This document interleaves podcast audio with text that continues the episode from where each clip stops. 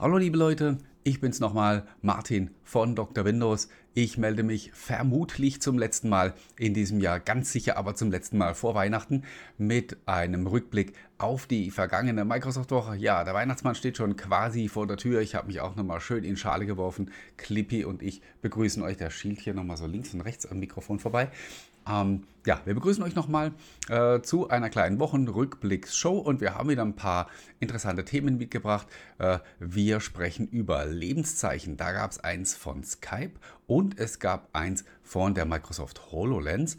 Dann gibt es Neues zur Microsoft Europa Cloud. Wir sprechen über die Integration von Outlook und Teams und natürlich auch nochmal so ein bisschen über die Activision-Übernahme. Dann stürzen wir uns auch gleich mitten rein ins Vergnügen. Äh, es gab in dieser Woche mal wieder eine Ankündigung. Ein Redesign von Skype steht uns bevor. Äh, dabei allerdings äh, erstmal nur auf den mobilen Plattformen Android und iOS. Ja, das ist fast schon so ein Running Gag äh, oder so ein Thema für alle Jahre wieder. Ähm, ganz oft hat Microsoft nämlich schon versucht, Skype sozusagen neu zu erfinden. Wir könnten jetzt an dieser Stelle so die ganze Story nochmal aufrollen und erklären, dass Skype eigentlich in der Position war, das zu werden, was heute WhatsApp ist. Die waren nämlich äh, vor allen anderen da und Microsoft hat mal unfass unfassbar viel Geld, ich glaube 7 Milliarden. Ähm, Dollar mal bezahlt, um Skype damals zu übernehmen. Waren super positioniert. Ja, Skypen war ein, eine, eine Vokabel, wie es Googlen heute ist. Und ja, dann kam alles ganz anders und Skype spielt heute äh, kaum noch eine Rolle. Es hat ganz lang gedauert, bis Microsoft Skype so richtig mobiltauglich hatte. Inzwischen ist das der Fall. Äh, ich wüsste im Moment wirklich keinen Grund mehr, warum man Skype nicht nutzen sollte. Ich wüsste allerdings auch keinen, warum man Skype nutzen sollte, weil es halt eben so viele andere Sachen gibt und weil, ähm, ja, es sind halt eben alle bei WhatsApp. Ein paar sind noch bei Telegram und noch ein paar bei Signal, aber ähm, ja, der Markt scheint aufgeteilt ich äh, wollte eigentlich gar nicht so weit ausholen und deswegen sprechen wir über das, was Microsoft diese Woche angekündigt hat. Also sie wollen Skype äh, nochmal modernisieren, neue Oberfläche soll das Ganze bekommen, äh, verschiedene Farben, Themes will man einführen, damit das Ganze ein bisschen personalisierter, individueller gestaltet werden kann. Das wird nicht das ganz große Redesign, wie wir es in den letzten Jahren ein paar Mal haben. Also man erkennt es immer noch auf den ersten Blick, die Oberfläche bleibt in ihren Grundzügen äh, soweit erhalten. Angekündigt wurde das, als wäre das Update schon da. Ich persönlich habe allerdings noch keins bekommen. Äh, es ist allerdings auch so, dass die äh, Blogposts, mit denen das verkündet wurde, die waren so ein bisschen versteckt auf der Microsoft-Seite. So auf Anhieb konnte man die gar nicht finden. Von daher könnte es auch theoretisch sein, dass man ähm, diese Blogposts zwar schon live geschaltet hat, aber die sozusagen noch ein bisschen versteckt, bis die Updates in den, in den App Stores dann live sind. Vielleicht ist diese Information dann auch schon überholt, äh, bis die Sendung online geht. Ähm, wenn ihr Skype nutzt, werdet ihr auf jeden Fall bald feststellen, dass es anders aussieht. Es gab noch zwei andere Ankündigungen in diesem Zusammenhang zwei neue Features für Skype, naja, die so ein bisschen streitbar sind. Zum einen äh, wird Microsoft Start, also dieses, äh, das News-Angebot von Microsoft, in Skype integriert, in die mobilen Apps. Es wird also auf der Startseite unten in der Statusleiste unten rechts äh, einen Button geben, der nennt sich Today und dahinter wird man dann die aktuellen News finden. Ähm, jetzt ist ja dieses Microsoft News-Thema also generell so ein bisschen komisch, weil wenn man das nicht konfiguriert, ist das eine ganz furchtbare Clickbait-Schleuder. Und ähm, wie gesagt, standardmäßig ist die Auswahl der Stories, die da angeboten werden, ganz furchtbar. Äh, dass der Online-Journalismus generell kaputt ist, dafür kann Microsoft nichts. Aber die die Gestaltung, wie gesagt, in der Grundeinstellung ist so ein bisschen, hm, naja, ich weiß nicht. Wenn man das mal konfiguriert hat, ich habe das für mich getan, seine Lieblingsquellen ausgesucht, ein paar Sachen noch ausgefiltert und so, dann ist es durchaus brauchbar und ich benutze das wirklich sogar jeden Tag. Allerdings hm, weiß ich nicht, was das in Skype verloren hat. Ich weiß, warum Microsoft das macht. Sie wollen äh, mehr User darauf aufmerksam machen und für diesen Dienst gewinnen. Ähm, ob das der richtige Weg ist, darüber kann man diskutieren. Ich finde es eher nicht so glücklich. Und dann gibt es noch eine zweite Neuerung für Skype, die diese Woche angekündigt wurde, die in technischer Hinsicht irgendwie schon sehr cool ist und gleichzeitig ist er aber auch sehr gruselig. Ähm, Es gibt in Skype einen Echtzeitübersetzer. Vielleicht hat den der ein oder andere von euch schon mal benutzt. Wenn nicht, lohnt sich tatsächlich, den auszuprobieren. Wenn ihr jemanden habt, hm, der eine andere Sprache spricht als ihr, dann äh, probiert es gerne mal aus. Setzt einen Skype-Call mit dem auf und schaltet den Übersetzer ein. Und ich äh, bin mir relativ sicher, er wird ganz schön beeindruckt sein, was das Ding kann. Ähm, es übersetzt nämlich in Echtzeit das gesprochene Wort in die Sprache des Gegenübers. Und das funktioniert zumindest so, dass man versteht, was der andere sagen möchte. Und ähm, da ist es so, dass bis jetzt da so eine Computerstimme einspringt und was Skype jetzt einführt ist, äh, mit Hilfe von künstlicher Intelligenz wird quasi eure Stimme imitiert. Das heißt, ihr sprecht jetzt beispielsweise mit jemandem, der, der eben in Englisch sich normalerweise unterhält, dann redet ihr ganz normal auf Deutsch mit dem und er hört aber euch mit eurer Stimme sprechen auf Englisch. Äh, einerseits natürlich schon sehr cool und so ein bisschen Science Fiction und äh, alles Dinge, von denen ich in jungen Jahren äh, nicht gedacht hätte, dass sie überhaupt jemals möglich sind. Gleichzeitig finde ich es aber ehrlich gesagt auch sehr gruselig und ich ähm, weiß nicht, ob sowas überhaupt, ob es sowas überhaupt geben sollte. Also da darf man gern anderer Meinung sein, aber ähm, Grundsätzlich ist es so, hier wird eine künstliche Intelligenz trainiert, um mich Dinge sagen zu lassen, die ich gar nicht gesagt habe. Ähm, und das ist was, also mir widerstrebt das ganz einfach. Und äh, man kann das von der technischen Seite sehen und kann sagen, sehr, sehr cool und äh, technisch sehr ausgefeilt. Aber wir kommen da an einen Punkt, ähm, vielleicht bin ich auch einfach zu alt, wo ich dann sage, nein, nein, sowas, was braucht man nicht und, und sowas sollte es eigentlich nicht geben. Aber macht euch da gern eure eigene Meinung dazu. Wir kommen zum zweiten Lebenszeichen, das in dieser Woche gesendet wurde. Das kam von der Microsoft HoloLens. Die hatte ja alles andere als ein tolles Jahr. Ähm, es begann damit, dass wir gehört haben, dass die HoloLens 3, also der potenzielle Nachfolger der HoloLens 2, die inzwischen ja auch schon vier Jahre alt ist, mm, erstmal gestrichen wurde. Dann haben wir viele Sachen gehört, dass viele Mitarbeiter, talentierte Mitarbeiter Microsoft verlassen hätten und jetzt bei Konkurrenten angeheuert haben, die sich mit dem Metaverse beschäftigen, eben zum Beispiel bei, bei Meta. Ob die da so glücklich geworden sind, nach dem, was man da in der letzten Zeit gehört hat, äh, glaube ich eher weniger. Äh, sei es drum. Dann musste Alex Kipman, der Vater der HoloLens, musste Microsoft verlassen. Äh, man hat ihm toxisches Verhalten nachgesagt, vor allen Dingen auch gegenüber äh, weiblichen Mitarbeiterinnen. Und äh, last but not least hat man auch gehört, dass dieses Militärprojekt, dieses Großprojekt, das man da hat, zusammen mit dem amerikanischen Verteidig Verteidigungsministerium, hm, dass da auch nicht alles so glatt läuft und dass das auf so ein bisschen wackeligen Beinen steht. Äh, es könnte also alles insgesamt gerade ein bisschen besser laufen für die HoloLens. Nichtsdestotrotz, und auch das äh, mag ein Grund gewesen sein, warum man sich da in dieser Woche mal gemeldet hat, ist sie nach wie vor mehr oder weniger konkurrenzlos. Es gibt im industriellen Bereich äh, nichts, was es irgendwie mit der HoloLens aufnehmen könnte. Und genau das hat man äh, nochmal in den Vordergrund gestellt, hat ein paar Stories erzählt, Erfolgsgeschichten hauptsächlich aus dem Automobilbereich, wo die HoloLens zu Trainingszwecken eingesetzt wird, aber auch wirklich in der Produktion, um Arbeitsabläufe äh, zu visualisieren und zu unterstützen. Man hat darauf verwiesen, dass man insgesamt 34 Software-Updates schon veröffentlicht hat für die HoloLens 2, seit sie auf dem Markt ist, ähm, um damit auch zu unterstreichen, auch wenn es keine neue Hardware gibt, äh, wir sind da dran und wir entwickeln das Ding kontinuierlich weiter. Und bezogen auf einen möglichen Nachfolger äh, hat man gesagt, naja, ähm, wenn wir einen Nachfolger machen für die HoloLens 2, dann muss der halt auch wirklich mehr können. Niemand wird sein altes Gerät wegwerfen oder wird ein veraltetes Gerät haben wollen, nur weil das neue irgendwie 10% besser ist.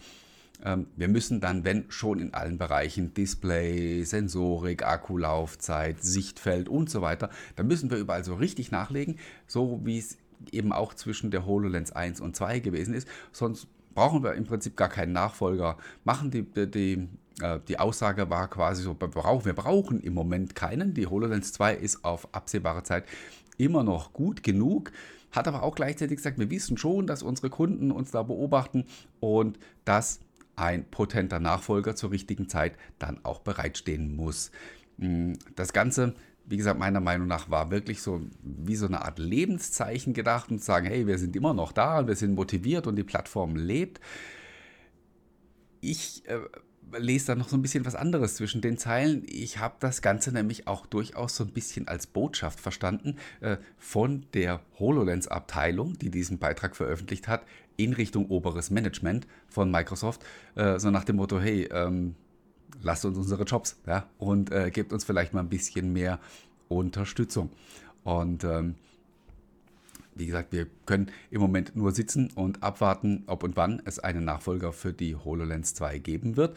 Äh, eins ist aber auch klar, wenn der in drei oder vier Jahren kommen soll, dann muss der ja jetzt schon in Entwicklung sein. Also entweder war dieser Beitrag so ein bisschen Understatement und man, man ist schon fleißig am Werkeln oder wie gesagt, es war auch so ein bisschen so ein Hilferuf in Richtung Management zu sagen, hey, gebt uns mal ein bisschen Kohle und ein bisschen mehr Ressourcen, damit wir bei dem Thema auch am Ball bleiben können und nicht irgendwann ins Hintertreffen geraten, so wie es leider bei vielen anderen guten Ansätzen ähm, bei Microsoft in den letzten 10, 20 Jahren immer wieder passiert ist. Okay, wir sprechen jetzt noch über ähm, eine Integration zwischen Microsoft Outlook und Teams die in dieser Woche äh, Form angenommen hat. Form angenommen ist äh, der falsche, ein, äh, falsche Ausdruck. Es geht um Funktionen, die in Zukunft kommen werden, im Frühjahr nächsten Jahres. Wenn ihr in einem Unternehmen tätig seid, das Outlook und Teams gleichzeitig einsetzt, bei mir ist das beispielsweise der Fall, hm, dann wisst ihr, jedes Tool für sich hat seinen, seine Berechtigung. Und man weiß manchmal nicht so recht, äh, links oder rechts, ja, äh, gehe ich jetzt, äh, nutze ich jetzt Teams oder in Outlook und manchmal fühlt man sich auch so ein bisschen verloren, wenn man gerade in Teams kommuniziert und dann kommt eine E-Mail-Nachricht rein und da will man aber auch schnell antworten. Mm, oder was mir zum Beispiel sehr häufig passiert ist, ich weiß, ich habe einem Kollegen oder einer Kollegin irgendwann mal was gesagt oder mit dem über irgendein Thema gesprochen, ich weiß aber nicht mehr wo. War das jetzt eine E-Mail, war das in Teams? Und dann suche ich mir einen Wolf, um die entsprechende Kommunikation wieder zu finden, um zu wissen, was wir da beispielsweise vereinbart haben. Da wird es eine neue Funktion geben im Frühjahr nächsten Jahres, nämlich Outlook wird die Teams-Chats mit indizieren und in die Outlook-Suche mit integrieren. Das heißt, ihr müsst nur noch in Outlook suchen und bekommt aber auch die Treffer aus Teams angezeigt. Also mein Problem, das ich gerade geschildert habe, sollte dann gelöst sein. Ich werde dann eben äh, einfach in Outlook suchen und auch meine Teams-Chats finden. Und das andere Problem, das ich gerade angesprochen habe, das wird auch gelöst, nämlich dieses Hin- und Herspringen zwischen Outlook und Teams ist, ähm, wird reduziert in der Form nämlich, dass Teams-Chats in Outlook äh, integriert werden. Szenario, das ihr sicherlich auch schon kennt. Ihr schreibt gerade eine E-Mail oder ihr plant eine Besprechung oder irgendwas, macht ihr eben gerade in Outlook. Dann kommt eine äh, Teams-Nachricht rein, dann schaut man da gleich rein, weil das blinkt ja rot und ähm, ist dann wieder so ein bisschen verloren. Also bei mir ist das äh, sehr oft, ich lasse mich sehr leicht ablenken und ähm, dann ist es schon echt vorgekommen, dann, oh, da ist eine Nachricht in Teams, dann mache ich die auf, schreibe irgendwas und dann weiß ich schon gar nicht mehr, wo ich vorher war, ich, äh, vergesse es oder muss erst wieder den, äh, meinen roten Faden suchen.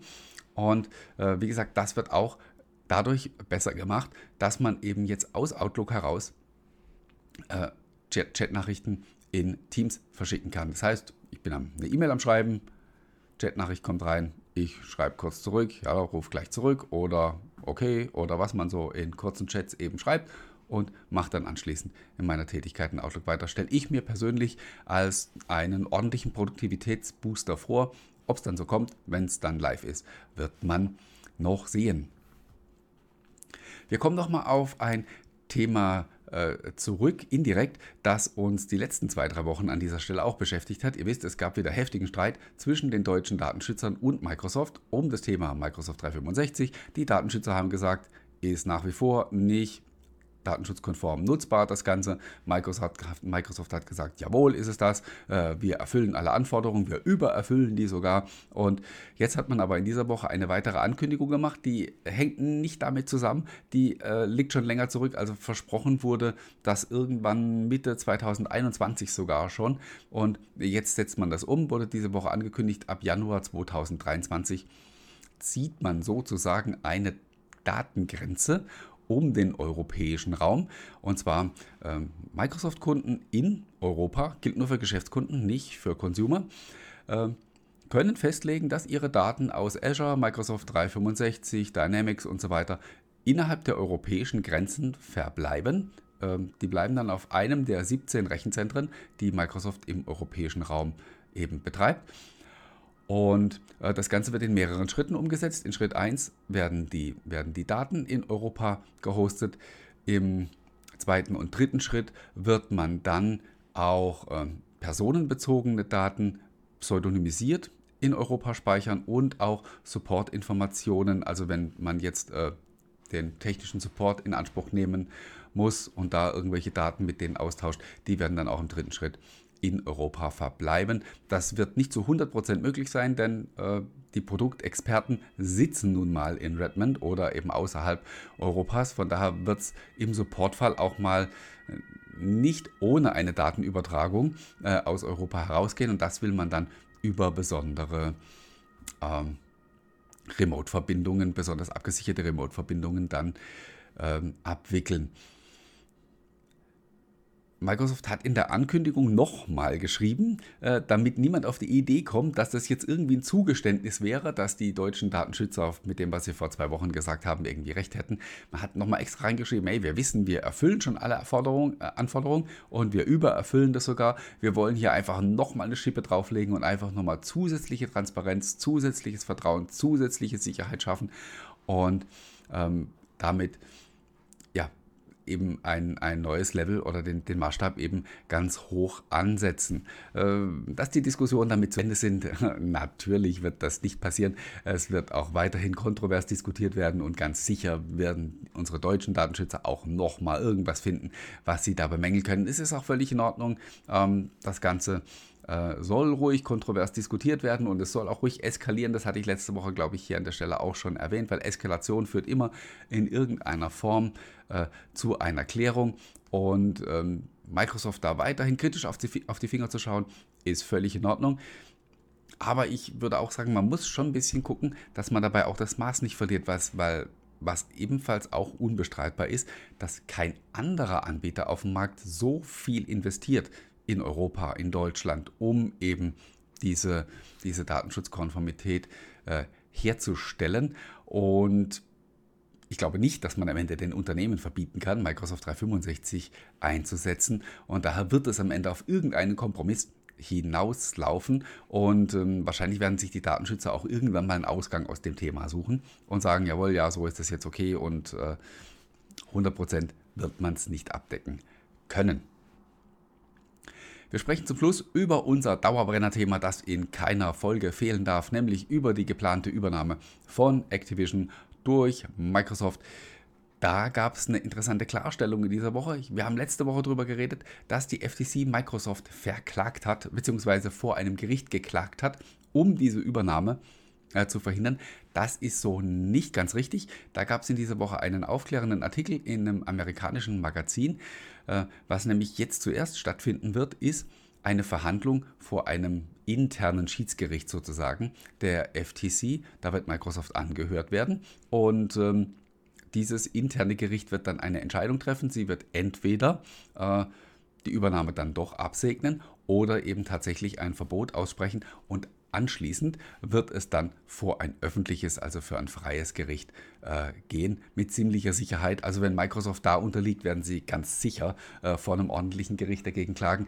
Wenn die FTC sozusagen vor ihrem eigenen Schiedsgericht ähm, mit der Klage scheitert, hm, muss man mal abwarten, ob sie sich dann noch von, vor ein öffentliches Gericht damit traut.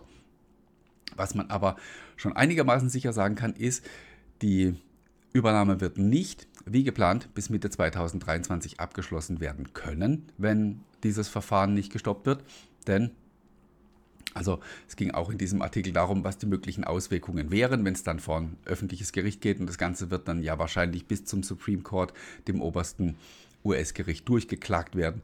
Und dann reden wir halt tatsächlich über zwei bis drei Jahre, die sich die, das Ganze noch hinziehen kann. Und äh, Microsoft könnte unabhängig davon sagen, wir ziehen das jetzt einfach durch, wir schließen die Übernahme ab, würden aber dann halt das Risiko eingehen, wenn irgendwann ein oder zwei Jahre später ein Gericht sagt, ah, ah dürft ihr gar nicht, äh, das war falsch, was ihr gemacht habt, dann müssten sie diesen Bereich wieder ausgliedern, was natürlich nicht so schön wäre. Und von daher kann man davon ausgehen, hm, dass Microsoft das Ganze erstmal äh, juristisch äh, seinen Weg gehen lässt, ehe, sie die Übernahme ab, abschließen. Gleichzeitig glaube ich aber auch, dass hinter den Kulissen immer noch kräftig verhandelt wird und Microsoft versucht mit entsprechenden Zugeständnissen und Garantien äh, dann doch noch das Okay der FTC zu bekommen. Das dürfte ein bisschen schwierig sein, weil das Ganze ja auch so ein bisschen politisch motiviert äh, wirkt. Dazu passt, dass Microsoft auch gesagt hat, die FTC hat vorher eigentlich gar nicht so richtig mit uns gesprochen. Wir wollten mit denen klärende Gespräche führen, bevor die angekündigt haben, dass sie da den Rechtsweg bestreiten, aber die wollten irgendwie von uns gar nichts wissen. Und äh, das deutet halt eben doch ein bisschen darauf hin, dass da bewusst ähm, der juristische Weg gesucht wurde, aus welchem Grund auch immer. Okay, äh, damit schließen wir das Jahr. Ähm, 2022 noch nicht, aber es könnte ja auch nächste Woche noch irgendwas Spektakuläres passieren, wo ich sage, hey, da muss ich unbedingt nochmal einen Podcast machen. Darüber müssen wir unbedingt reden. Deswegen, ähm, ja, Neujahrswünsche an dieser Stelle mal noch keine. Für den Fall aber, dass wir uns vor Weihnachten nicht mehr hören und sehen und das ist äh, so geplant, äh, wünsche ich euch auf jeden Fall schon mal ein friedliches Weihnachtsfest im Kreise eurer Liebsten. Ähm, Manche würden jetzt sagen, ja, was wünscht er mir denn jetzt? Wünscht er mir jetzt äh, vor Weihnachten oder wünscht er mir Zeit mit der Familie? aber äh, ja, macht das Beste draus und ähm, nehmt nicht so viel zu, passt auf euch auf, bleibt gesund, äh, bleibt mir und uns und Dr. Windows gewogen und äh, wir sehen uns vielleicht nochmal wieder äh, vor Silvester und falls doch nicht, dann sage ich es jetzt eben doch, dann bedanke ich mich, bedanke ich mich bei euch äh, vor allen Dingen für die Treue im abgelaufenen Jahr und äh, kommt gut rüber und wir hören und sehen uns spätestens im neuen Jahr wieder. Vielleicht aber vorher ja doch nochmal. Bis dahin macht's gut.